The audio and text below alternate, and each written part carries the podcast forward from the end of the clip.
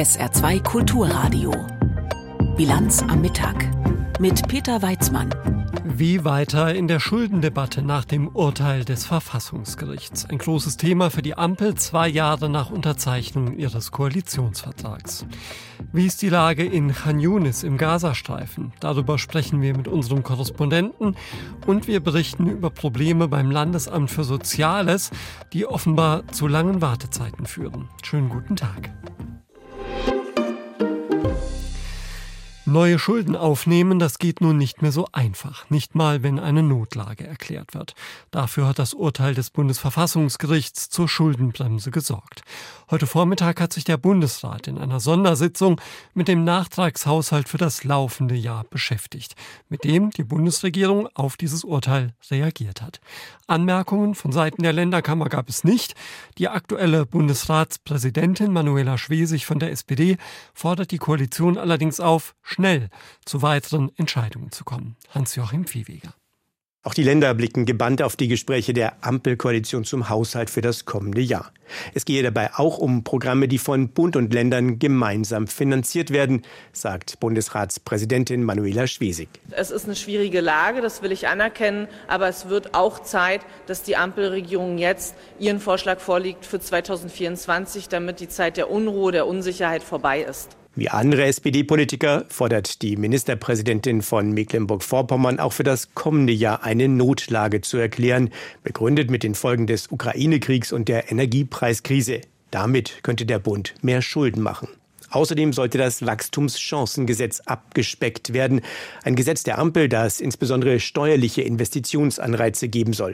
Es sei zwar wichtig, der Wirtschaft Impulse zu geben, so Schwesig. Das kostet aber sehr viel Geld und klar ist, dass Bund und Länder und Kommunen dieses Geld nicht haben. Deswegen plädiere ich hier für einen Kompromiss ausgewählte Maßnahmen aus dem Gesetz auf den Weg zu bringen. Alles wird sicherlich nicht mehr möglich sein, aber es ganz scheitern zu lassen, wäre auch der falsche Weg. Über das Wachstumschancengesetz wird derzeit in Arbeitsgruppen beraten.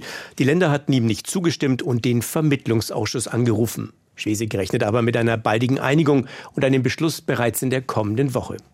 Die heutige Sondersitzung des Bundesrates dauerte nur knapp 13 Minuten. Dabei hat die Länderkammer darauf verzichtet, eine Stellungnahme zum Nachtragshaushalt für dieses Jahr abzugeben. Dieser kann damit weiter im Bundestag beraten und beschlossen werden. Im Mittelpunkt des Nachtragshaushalts steht Schulden, die zum Beispiel für die Energiepreisbremsen gemacht worden sind, vor dem Hintergrund des Karlsruher Urteils zur Schuldenbremse auf eine verfassungsrechtlich tragfähige Basis zu stellen. Also nach wie vor nicht wirklich erkennbar, wie die Bundesregierung eine verfassungsfeste Haushaltsführung mit den Investitionsnotwendigkeiten im Land zusammenbringen will. Es ist ja fast wieder ein Pars pro Toto für die vielen Differenzen, die diese Dreierkoalition seit ihrem Amtsantritt prägen. Umso mehr als die Koalitionäre selbst für eine ordentliche Fallhöhe gesorgt haben. Zu Beginn wurde schließlich nicht weniger versprochen als ein neuer Politikstil. Auch ermüdende Nachtsitzungen mit teils seltsamen Ergebnissen wie zu Corona-Zeiten sollte es nicht mehr geben. Heute ist es genau zwei Jahre her, dass SPD, Grüne und FDP ihren Koalitionsvertrag unterschrieben haben. Und seitdem haben sie oft nächtelang zusammengesessen. Sarah Behan mit einer Halbzeitbilanz. Angetreten als Fortschrittskoalition zieht Kanzler Scholz zu Beginn gleich mal einen Vergleich weit zurück in die Vergangenheit. Die erste Verkehrsampel ist im Jahre 1924 in Berlin errichtet worden. Damals zunächst noch eine ungewöhnliche Technik. Kann das funktionieren? Die politische Ampel aus SPD, FDP und Grünen ebenso ungewöhnlich. Für Scholz ist 2021 klar, sie wird funktionieren. Der 24. Februar 2022 markiert eine Zeitenwende in der Geschichte unseres Kontinents. Kurswechsel mit dem Ukraine-Krieg. Jetzt kommt Tempo in die Aufrüstung der Bundeswehr und bei Waffenlieferungen. Die Ampel muss immer mehr reagieren als regieren. Der Treibstoff soll nicht ausgehen, es folgt der Doppelbums für bezahlbare Energie- und Strompreise. Doch die nächste Baustelle bahnt sich an. Das Heizungsgesetz. Es wird zum Symbol des Dauerstreits. Da gibt es auch viele technisch-physikalische Probleme. Wer wüsste das besser als die Grünen? Und zum Umfragetief der Ampel. Eine Regierung, die das Vertrauen verspielt, hat natürlich ähm, ihr größtes Fund verloren. Nach eineinhalb Jahren holpriger Fahrt die Frage, kriegen Sie bei Ihrer Klausur im Sommer die Kurve? Wir sind eine Regierung wo ähm, gehämmert, geschraubt wird. Wir werden hämmern und klopfen, aber mit Schalldämpfer. Geräuschlos geht es nicht weiter. Unfälle passieren.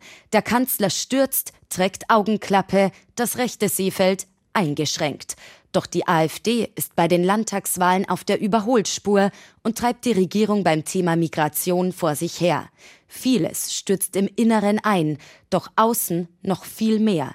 Israel wird angegriffen. Die Sicherheit Israels ist deutsche Staatsräson. Mit Deutschlandtempo und Deutschlandpakt folgen weitere Versprechen. Doch auf dem Weg ist das Geld ausgegangen. Es fehlen Milliarden. Das Bundesverfassungsgericht zeigt der Ampel ein Stoppschild. Und Scholz bleibt stur bei seiner Route. You'll never walk alone. Oppositionsführer und CDU-Chef Merz bebt. Sie sind ein Klempner der Macht. Ihnen fehlt jede Vorstellung davon, wie dieses Land sich in den nächsten Jahren weiterentwickeln soll. Erstmal ist die Regierung auf der Suche nach Milliarden für nächstes Jahr. Zur Halbzeit steht die Ampel noch, laut Bertelsmann Studie sogar ganz gut. Fast zwei Drittel der Vorhaben sind umgesetzt oder angepackt, vom Bürgergeld bis zur Mindestlohnerhöhung. Doch das Bild der Ampel ist geprägt von Krisen und Pannen. Anders als bei der Verkehrsampel ist bei der politischen Ampel noch offen, ob sie wirklich funktioniert. Sarah Beham war das. Leider ist keine Zahlung auf Rechnung möglich. Wer eine solche Meldung beim Kauf im Internet bekommt oder wer beim Versuch, einen Kredit zu bekommen, scheitert, der hat möglicherweise ein Problem mit seinem Schufa-Score. Dieser Score ist eine Zahl, die sich aus verschiedenen Faktoren errechnet und angeben soll, wie wahrscheinlich es ist, dass Sie oder ich die Rechnung auch B oder einen Kredit zurückzahlen. Aber Unternehmen dürfen nicht ausschließlich auf Grundlage dieser automatisierten Bewertung der Kreditwürdigkeit durch die Schufa entscheiden, ob sie Verträge mit Kunden abschließen. Das hat heute der Europäische Gerichtshof in Luxemburg entschieden. Und das ist nicht alles. Klaus Hempel. Der Europäische Gerichtshof hat nun geurteilt, dass das Verfahren, bei dem ein solcher Scorewert erstellt wird, engen Grenzen unterliegt, weil die Europäische Datenschutzgrundverordnung berücksichtigt werden muss. Ein ganz wichtiger Schluss, zu dem der EuGH kommt, wenn dieser Score maßgeblich, also ganz entscheidend für den Vertragsabschluss ist, verstößt das Scoring-Verfahren gegen EU-Recht, nämlich gegen die EU-Datenschutzgrundverordnung, so der Sprecher des EuGH Hartmut Ost. Das Scoring ist nach der Datenschutzgrundverordnung grundsätzlich verboten sofern der Abschluss eines Vertrags wie etwa die Gewährung eines Kredits maßgeblich von dem Scorewert abhängt. In einem solchen Fall stellt das Scoring eine automatisierte Entscheidung dar, die den Betroffenen erheblich beeinträchtigt. Das hat folgenden Hintergrund. Nach der Datenschutzgrundverordnung darf ein Verbraucher grundsätzlich nicht mit einer Entscheidung belastet werden, die voll automatisiert, das heißt ohne Eingreifen eines Menschen erfolgt. Der Schufa-Score wird aber voll automatisiert erstellt. Dann kommt aber ein weiterer wichtiger Teil der Entscheidung des EuGH. Das europäische Recht erlaubt auch Ausnahmen von diesem strengen Verbot. Erlaubt sind nationale Sonderregelungen, die ein solches Verfahren unter bestimmten Bedingungen zulassen. In Deutschland ist das Scoring-Verfahren im Bundesdatenschutzgesetz geregelt.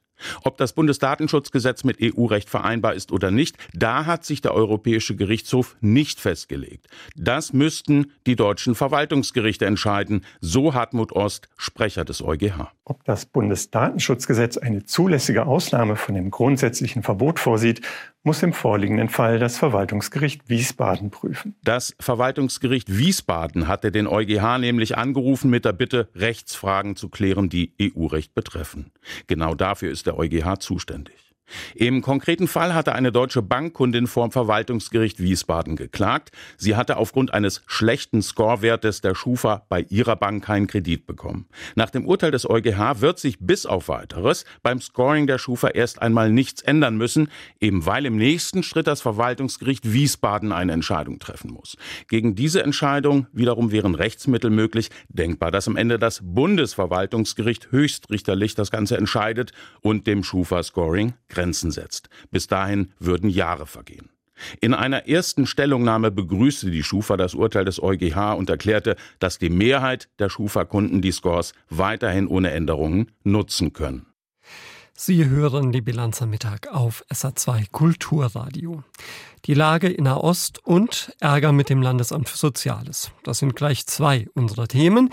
Jetzt gibt's erstmal die Meldungen mit Roswitha Böhm. Die Auswirkungen des angekündigten Warnstreiks der Lokführergewerkschaft GDL sind nach Angaben der Deutschen Bahn schwer abzuschätzen. Ein Sprecher teilte mit, wer auf Zugfahrten verzichten könne, sollte dies unbedingt tun. Im Fernverkehr hofft die Bahn darauf, mit einem Notfahrplan zumindest rund 20 Prozent der Fernverbindungen bedienen zu können. Die GDL hat die Beschäftigten aufgerufen, heute Abend um 22 Uhr für 24 Stunden die Arbeit niederzulegen. Gewerkschaftschef Weselski sagte zu, dass es über Weihnachten und bis zum 7. Januar keinen weiteren Warnstreik geben werde. Deutschland setzt sich auf der Weltklimakonferenz in Dubai für einen schrittweisen Ausstieg aus fossilen Brennstoffen ein. Außenministerin Baerbock sagte vor ihrem Abflug in die Vereinigten Arabischen Emirate, um die Erderwärmung tatsächlich noch auf maximal 1,5 Grad begrenzen zu können, brauche es dringend eine Kurskorrektur. Sie erwartet deshalb von den Teilnehmern der Klimakonferenz ein globales Bekenntnis zum Ausstieg aus Kohle, Öl und Gas. Die Industrie- und Handelskammer hat eine rechtssichere Lösung für den saarländischen Transformationsfonds gefordert. Präsident Dornseifer sagte, die Wirtschaft stehe vor gigantischen Herausforderungen, die nur mit erheblichen öffentlichen Mitteln realisierbar seien. Großunternehmen aus der Stahlindustrie hätten sich bereits auf eine direkte Unterstützung eingestellt und auf dieser Grundlage eigene Investitionen geplant. Ähnlich äußerte sich auch die Vereinigung der saarländischen Unternehmensverbände. Nachdem das Bundesverfassungsgericht die Schuldenpraxis auf Bundesebene für verfassungswidrig erklärt hatte, haben Experten auch Bedenken am saarländischen Transformationsfonds geäußert. Die Menschen in Deutschland können sich ab sofort generell per Telefon krankschreiben lassen. Der gemeinsame Bundesausschuss von Ärzten, Krankenkassen und Kliniken hat am Vormittag eine Richtlinienänderung beschlossen. Die Regelung aus der Corona-Zeit wird damit zum Standard. Voraussetzung ist, dass man in der Praxis schon bekannt ist und keine schweren Krankheitssymptome hat. UN-Generalsekretär Guterres und die israelische Regierung waren schon nach dem von Hamas-Terroristen angerichteten Massaker im Oktober aneinandergeraten.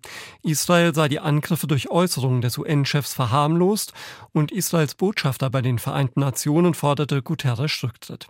Jetzt hat der Generalsekretär, der Generalsekretär in einem ungewöhnlichen Vorgang den UN-Sicherheitsrat aufgefordert, eine humanitäre Katastrophe in Gaza zu verhindern.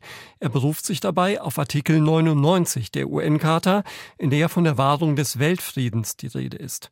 Israels Außenminister Cohen spricht nun seinerseits davon, dass Guterres Amtszeit eine Gefahr für den Weltfrieden sei, denn jeder, der den Weltfrieden unterstütze, müsse die Befreiung Gazas von der Hamas unterstützen. Über die Lage in Gaza und in Israel wollen wir nun sprechen mit unserem ARD-Korrespondenten in Tel Aviv, mit Clemens Fehrenkotte. Herr Fehrenkotte, die Kämpfe haben sich in den letzten Tagen ja in den Süden des Gazastreifens verlagert. Welche Fortschritte meldet die israelische Armee? Nach eigenen Angaben haben sie die zweitgrößte Stadt des Gazastreifens im Süden, Khan Yunis, in denen sich noch mehrere hunderttausend Menschen aufhalten sollen, umzingelt äh, und gehen von Westen nach Osten durch das Stadtgebiet, mittlerweile auch im Stadtzentrum äh, und geringen dort militärische Ziele der Hamas an. Die Einwohner werden jeden Tag aufs Neue darauf hingewiesen, wohin sie noch fliehen könnten. Das geschieht in weiten Teilen dann meistens in Richtungen, in denen keinerlei Versorgung überhaupt mehr möglich ist. Ich gebe Ihnen ein Beispiel, das zum Teil an einem Küstengebiet, am Strand buchstäblich, wo es kein Strom, kein Wasser, keine Nahrungsmittel, keine Zelte gibt. Und dass das Kampfgebiet gegenwärtig im Süden. Man darf nicht vergessen, es gibt gleichermaßen unverändert auch nach Angaben der israelischen Streitkräfte und nicht nur dieser Kampfhandlungen in Jabalia im Norden des Gazastreifens, Flüchtlingslager, in dem sich gegenwärtig noch 100.000 Menschen aufhalten sollen. Dort gäbe es Panzerbeschuss in diesem Flüchtlingslager auf Bewaffnete, die auf die israelischen Streitkräfte zielen würden. Menschen, die seit der Ablauf der Waffenruhe am letzten Freitag nicht mehr haben versorgt werden können, weder mit Nahrungsmitteln noch mit irgendwas anderem. Warum ist denn jetzt, wenn wir im Süden des Gazastreifens nochmal bleiben, Khan Yunis so ins Zentrum der Kämpfe gerückt? Geht es auch darum, den Chef der Hamas dort aufzuspüren? Das ist eher eine symbolische Geschichte, weil die israelischen Streitkräfte äh, mit Sicherheit davon ausgehen konnten. Sie hatten das gestern hat auch Premierminister Netanyahu das gesagt, dass man das Wohnhaus nun äh, von äh, Sinjar hätte man dort äh, umzingelt und äh, dass er aber jedenfalls der der Hauptauftraggeber des Massenmordes dort äh, nicht da ist. Gleichermaßen auch äh, der militärische Chef der äh, der Qassam-Brigaden, ebenfalls beide aus Khan Yunis. Aber das geht eher systematisch. Das war aber auch von Beginn an auch klar, dass erst der Norden und dann das weitere Kriegsziel, die völlige Ausschaltung der militärischen Fähigkeiten und gegebenenfalls auch der politischen der Hamas sich auf den Süden erstrecken würde. Jetzt ist Khan Yunis, danach dürfte Rafah, die letzte große Stadt vor der Grenze nach Ägypten, dran sein. Sie haben die Lage der Zivilbevölkerung schon angedeutet. Bedeutet das, dass sich auch bei der Versorgungslage etwa mit Wasser und Lebensmitteln nichts verbessert hat, sondern eher verschlechtert? Verschlechtert. Denn ähm, es gibt gegenwärtig so gut wie keine Möglichkeiten mehr, auch sowohl vom Internationalen Roten Kreuz wie auch von den UN-Organisationen, die zum Teil mit ihren Ortskräften hohe Verluste auch, inzwischen schon mehr als 110, äh, die getötet worden sind, erleiden, kommen überhaupt nicht mehr weiter aufgrund der Kampfhandlungen. Rafah, dann ein bisschen weiter nach Norden, aber selbst nach Han Yunis geht schon gar nichts mehr. Ich habe es eben gesagt, die Menschen, die im Norden noch aushalten, das sollen mehrere hunderttausend noch sein, die haben seitdem keinerlei Versorgungsgüter mehr bekommen können. Und, das hat ja dann auch also die Chefin des Internationalen Roten Kreuzes heute Morgen im Deutschlandfunk gesagt, es sei vor allen Dingen die, das Zusammenbrechen der medizinischen Versorgung insgesamt. Es geht ja nach wie vor Kampfhandlungen. Es gibt jeden Tag gibt es Tote, jeden Tag sehr viel Verletzte, die zum Teil nicht mehr behandelt werden können und schon lange nicht angemessen behandelt werden können. Ich würde noch gerne auf einen Aspekt zu sprechen kommen, der in den vergangenen Tagen nicht nur in Israel für Erschrecken gesorgt hat, nämlich weitere Berichte über das Massaker vom 7. Oktober. Da geht es insbesondere um die offenbar systematische Gewalt der Terroristen gegen Frauen. Wobei das, was da zu lesen war mit den Worten, die ich da gerade benutze, eigentlich kaum hinreichend zu beschreiben ist. Wie versucht man denn damit umzugehen und aufzuklären? Also bei den Überlebenden es ist so, dass die in äh, unmittelbarer sowohl medizinischer wie psychischer Behandlung sind. Äh, die äh, Ermittlungsbehörden gehen jeden einzelnen Fall nach. Der wird zum Teil dann auch vorbereitet für internationale Anklagen. Äh, dann für diejenigen, die letztendlich ermordet worden sind nach den ganzen Vergewaltigungen und den brutalsten Vorgehensweise. Dies ist etwas, was die israelische Gesellschaft zutiefst verstört zusätzlich verstört hat zu dem, was bislang bekannt geworden ist. Aber das ist etwas gegenwärtig. Diejenigen, die auch auf diesem äh, Nova, Supernova Festival waren, die Überlebenden, sind ja mehr als 350 ermordet worden, viele davon auch Frauen und auch missbraucht worden sind, äh, die sind gegenwärtig in besonderer ähm, Behandlung, kann man so sagen, die treffen sich untereinander mit Psychiatern und versuchen das Geschehene zumindest ansatzweise nicht zu verarbeiten, aber besprechen zu können. Informationen waren das live aus Tel Aviv von unserem Korrespondenten Clemens Fehrenkotte. Vielen Dank dafür. Europas Erwartungen sind hoch und die Gefahr, dass sie enttäuscht werden, auch beim anstehenden EU-China-Gipfel. Mit Chinas Subventionen für E-Autos, den Hürden für europäische Unternehmen auf dem chinesischen Markt und Pekings Halt Haltung zu Putin stehen brisante Themen auf der Tagesordnung, wenn Kommissionspräsidentin von der Leyen und EU-Ratspräsident Michel ab heute in Peking verhandeln. Sabrina Fritz. Es ist das erste Mal seit vier Jahren, dass sich die EU und China wieder persönlich auf einem Gipfel begegnen. Zwar sind die Kommissionspräsidentin Ursula von der Leyen und auch Ratspräsident Charles Michel, der die 27 Mitgliedsländer vertritt, immer mal wieder nach China gereist, aber die Treffen trugen nicht den Aufkleber Achtung, Gipfel. Mit von der Leyen, Michel und dem Außenbeauftragten Borrell ist damit fast die gesamte EU-Spitze in die Volksrepublik aufgebrochen. Der grüne Abgeordnete Bütikofer ist einer der China-Experten im Europaparlament. Er hat dennoch wenig Erwartungen an diesen Gipfel. In den letzten Jahren hat sich das Verhältnis deutlich kompliziert und verschlechtert. Statt schaler Versuche, die Probleme zu übertünchen, erwarte ich deshalb von Frau von der Leyen und Herrn Michel bei ihrem China-Besuch, dass sie die Dinge beim Namen nennen. Vielleicht lässt es sich ja von Angesicht zu Angesicht oder bei einem chinesischen Essen leichter über schwierige Themen sprechen, denn davon gibt es genügend. Der erste Gang ist ein politischer. Es geht um Russland und den Angriff gegen die Ukraine. Chinas Staatschef Xi Jinping versucht sich öffentlich aus dem Konflikt rauszuhalten. Aber es gibt Hinweise, dass chinesische Firmen Russland mit Gütern beliefern, die man zumindest für Kriegszwecke einsetzen kann. Die EU überlegt, diese chinesischen Firmen mit Sanktionen zu belegen. Beim Hauptgang geht es um die Wirtschaft. Die EU-Delegation wurmt, dass der Handel mit China blüht. Die Abhängigkeit von China ist nach wie vor groß, vom De-Risking kaum eine Spur. Im Gegenteil, das Handelsdefizit zwischen der EU und China hat sich in den letzten zwei Jahren verdoppelt auf fast 400 Milliarden Euro. Das heißt, die EU hat deutlich mehr bei China bestellt als umgekehrt. Wir werden das auf Dauer nicht dulden, so von der Leyen vor ihrer Abreise. Wir haben Möglichkeiten, unsere Märkte zu schützen. Eine dieser Möglichkeiten wären Strafzölle auf chinesische Elektroautos. Diese werden vom chinesischen Staat subventioniert, sind deshalb billig und in Europa entsprechend beliebt. Jürgen Mattes, der Außenwirtschaftsexperte des Instituts der deutschen Wirtschaft in Köln, hält diese Strafzölle für ziemlich wahrscheinlich. Es ist gegebenenfalls damit zu rechnen, dass bis April dann tatsächlich ähm, mögliche Strafzölle verhängt werden. Die Wahrscheinlichkeit dafür ähm, schätze ich für relativ hoch ein. Das ist etwas, was auf chinesischer Seite mit Blick auf den Gipfel jetzt sehr kritisch gesehen wird. Aber wir wissen auf der anderen Seite, dass äh, tatsächlich in China sehr breit subventioniert wird. Deswegen ist das Vorgehen der EU richtig. Aber die deutschen Unternehmen würden auch zu wenig dazu beitragen, um die Abhängigkeit zu reduzieren, stellt das IW in einer aktuellen Studie fest. Die Mehrheit der Unternehmen, und das ist je nach Umfrage etwas unterschiedlich, äh, will aber entweder nichts tun oder sogar mehr aus China importieren. Das heißt, äh, wir sehen, dass da zwar etwas in Gang gekommen ist mit Blick auf das De-Risking, aber auf der Importseite die Unternehmen noch zu wenig handeln. So Außenwirtschaftsexperte Mattes. Und so steht jetzt schon eines fest. Es wird keine gemeinsame Abschlusserklärung nach dem Gipfel geben. Ergebnisse oder Durchbrüche sind damit nicht zu erwarten. Wenn man dringend Hilfe braucht und dann darauf warten muss, dass sich endlich was tut beim Amt, dann ist das mehr als frustrierend. Im Saarland gibt es derzeit massive Beschwerden über das Landesamt für Soziales. Da geht es eben um lange Wartezeiten, um schlechte Beratung und unnötige juristische Auseinandersetzungen. Caroline Uhl hat mit einer Betroffenen gesprochen. Für wörtlich jeden Handgriff braucht Luzi Vogelgesang Hilfe. Aufgrund einer Muskelerkrankung kann die 31-Jährige nur noch ihre rechte Hand nutzen. Eine Pflegekraft ist rund um die Uhr an ihrer Seite, überwacht zum Beispiel die Atmung. Für alles andere war bis vor gut einem Jahr stundenweise eine sogenannte Assistenzperson da.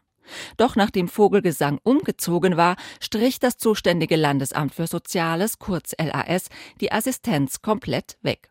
Ein Schock für Vogelgesang. Ich war total überrascht, weil damit habe ich jetzt gar nicht gerechnet, weil im Grunde sich ja an meiner Lage nichts verändert hat. Es ist nur der Wohnort, der sich verändert hat. Und ich habe dann zuerst mal gedacht, wie kann ich die ganzen Sachen, die ich machen muss. Gespräche des SR mit betroffenen Organisationen und Behörden zeigen, die Beschwerden über das Landesamt sind Land auf, Land ab teils massiv. Das bestätigt auch der Landesbeauftragte für die Belange von Menschen mit Behinderung, Daniel Bieber. Am häufigsten beschweren sich die Leute über die äh, Antragsbearbeitungsdauern und über die Qualität der Entscheidungen. Man hat immer den Eindruck, dass lieber zu wenig bewilligt wird als zu viel. Die angesprochenen Bearbeitungsdauern liegen bei Erstanträgen zur sogenannten Eingliederungshilfe, wozu etwa auch das Budget für eine Assistenz zählt, bei rund drei Monaten. Sozialminister Magnus Jung, SPD, stellt in dem Zusammenhang jetzt eine Erleichterung in Aussicht, zumindest für Leute, die über einen sehr langen Zeitraum Hilfen brauchen. Sie sollen diese nicht mehr so oft neu beantragen müssen. Noch eine Baustelle ist die Beratung durch das Amt. Die findet laut Bieber nämlich nicht statt. Das Landesamt ist verpflichtet, einen Bürger, der ein Problem hat, zu beraten, bevor der Antrag eingereicht wird. Und man weiß, dass dort nicht passiert. Und das ist schlimm. Sozialminister Jung betont, das Amt sei in Sachen Beratungsqualität, Zitat, auf einem guten Weg. Landet eine Auseinandersetzung mit dem LAS vor dem Sozialgericht, gewinnt nach SR-Recherchen überdurchschnittlich oft der Bürger. Häufig gibt das Landesamt auch schon vor Prozessbeginn bei. Fest steht bei all dem, die Summen, die das Landesamt verantwortet, sind immens. Allein die Leistungen zur Eingliederungshilfe belaufen sich auf 300 Millionen Euro im Jahr. Minister Jung räumt einen hohen Spardruck ein. Sicherlich ist es so, dass das Landesamt insgesamt äh, seit vielen Jahren Ausgabensteigerungen hat, die deutlich über dem Wachstum des Landeshaushaltes liegen. Insofern hat auch das Finanzministerium in der Vergangenheit immer wieder und die Politik insgesamt auch äh, kritisch nachgeschaut, ob das alles auch notwendig ist. Große Hoffnung setzen alle auf eine Digitalisierung des LAS. Die könnte etwa Bearbeitungszeiten verkürzen, dauert aber noch Jahre. Luzi Vogelgesang hilft das im Moment sowieso nicht. Auch sie hat mittlerweile Klage eingereicht. Caroline Uhl hat berichtet. Gegen die Bayern war ja zugegebenermaßen schon auch etwas Glück dabei. Gestern Abend war der erste FC Saarbrücken dagegen einfach besser. Besser als Eintracht Frankfurt, der Erstligist und fünffache DFB-Pokalsieger. In diesem Jahr wird da nun also kein Titel dazukommen. Davon träumen dürfen stattdessen erstmal weiter die Fans des FCS nach dem 2 zu 0 gestern Abend im Ludwigspark. Mega. Unbeschreibbar. Wir würden wir in der Liga immer so spielen, wäre cool. Aber egal. Cool. Einfach nur geil. Also Emotionen pur. Fans dabei, Spieler auf den Platz geliefert, äh, alles auf den Punkt gebracht und verdient gewonnen. Keine Chance gegen Saarbrücken gehabt. Hätten müssen eigentlich die Klassen tauschen. Es ist einem vorgekommen, als ob die Frankfurter in der dritten Liga spielen. Mit dieser Brücke. Also Klassenunterschied, der war komplett weg. Ja, und Saarbrücken steht jetzt also im Viertelfinale und dann wird der FCS wieder zu Hause antreten, wie SR-Sportreporter Frank Grundhefer weiß. Ja, auf jeden Fall, ne? weil Saarbrücken halt eben als Amateurteam gilt, was ja im Grunde auch schon ein bisschen seltsam ist, das sind alles mhm. Vollprofis, aber mhm. eben dritte Liga gilt als Amateurverein äh, und deshalb wird das Spiel auf jeden Fall in Saarbrücken ausgetragen und es gibt 1,7 Millionen noch für das Erreichen des Viertelfinals, ne? also ja auch noch schön, schöne dicke Summe, 3,5 wären es dann, wenn auch die nächste Runde noch geschafft wird. Also viel Geld im Spiel, nun darf man gespannt sein, gegen wen es geht. Saarbrücken ist das einzige Amateurteam, äh, gibt ja ganz interessante Fakten dazu. Seit 20 Jahren äh, zum ersten Mal erst nur drei Bundesligisten noch drin. Das ist schon sehr erstaunlich äh, mit Stuttgart, äh, Gladbach und Leverkusen. Ansonsten vier Zweitligisten und Saarbrücken, wie gesagt, als Amateurteam. Also eine interessante Konstellation. Ja, und möglich sind als Gegner daneben den genannten Bundesligisten auch Kaiserslautern, St. Pauli, Düsseldorf oder Hertha BSC.